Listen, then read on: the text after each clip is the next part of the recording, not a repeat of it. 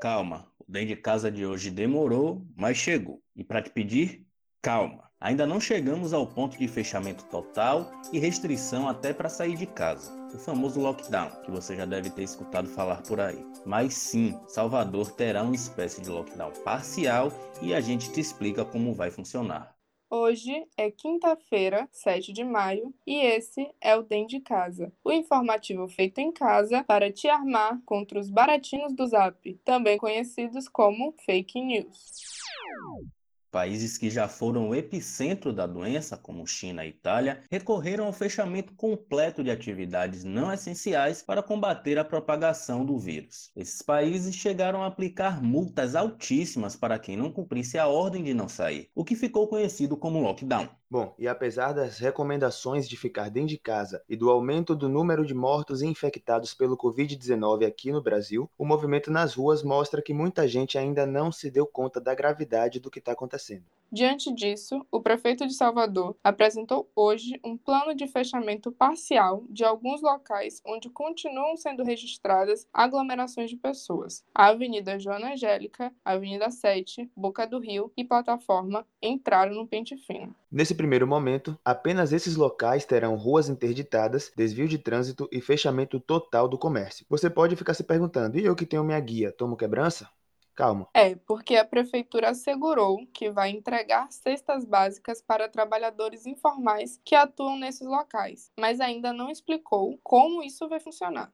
Por outro lado, a fiscalização vai ficar mais braba. PM e Guarda Municipal serão alguns dos responsáveis por controlar o acesso nesses bairros. O trânsito nesses locais será interditado das 7 às 19 horas. Isso só não vale para os ônibus, que continuam circulando de boa, e para os motoboys que estiverem entregando produtos via delivery. Para carros e motos particulares, será preciso mostrar o comprovante de residência, só assim para rodar nessas quatro regiões, mais ou menos como funciona durante o carnaval. Por fim, o prefeito disse que blitzes de medição de temperatura e testes rápidos vão continuar rolando e vão ser ampliadas para os locais com as medidas de restrição. Agentes de saúde vão circular pelas avenidas principais e secundárias da cidade fazendo esses mutirões. O objetivo é conseguir detectar um máximo de casos e encaminhar para atendimento hospitalar e isolamento. A meta é realizar 500 testes diários. E a CM Neto já deixou avisado que caso essa medida não surta efeito, ele vai defender o temido fechamento de tudo. Aí sim seria o lockdown.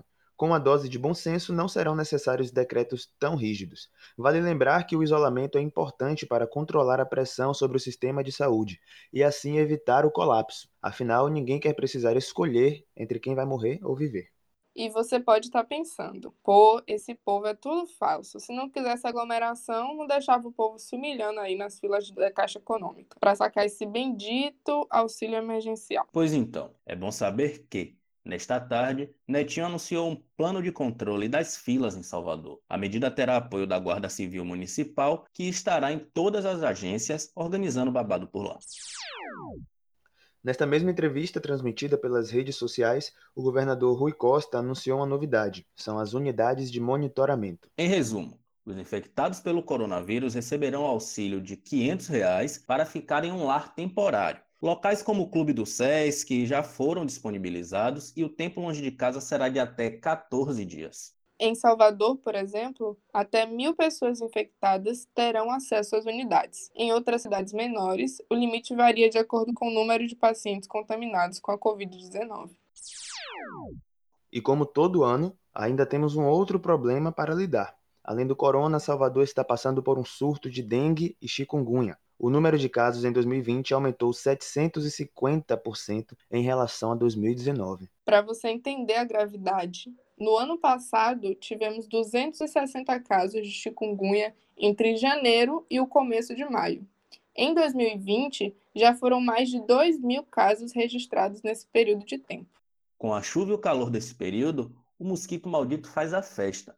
Esse é o período e o ambiente perfeito para ele se proliferar. Então não esqueça, evite água parada ao máximo. Está laranjada, mas vamos esperar.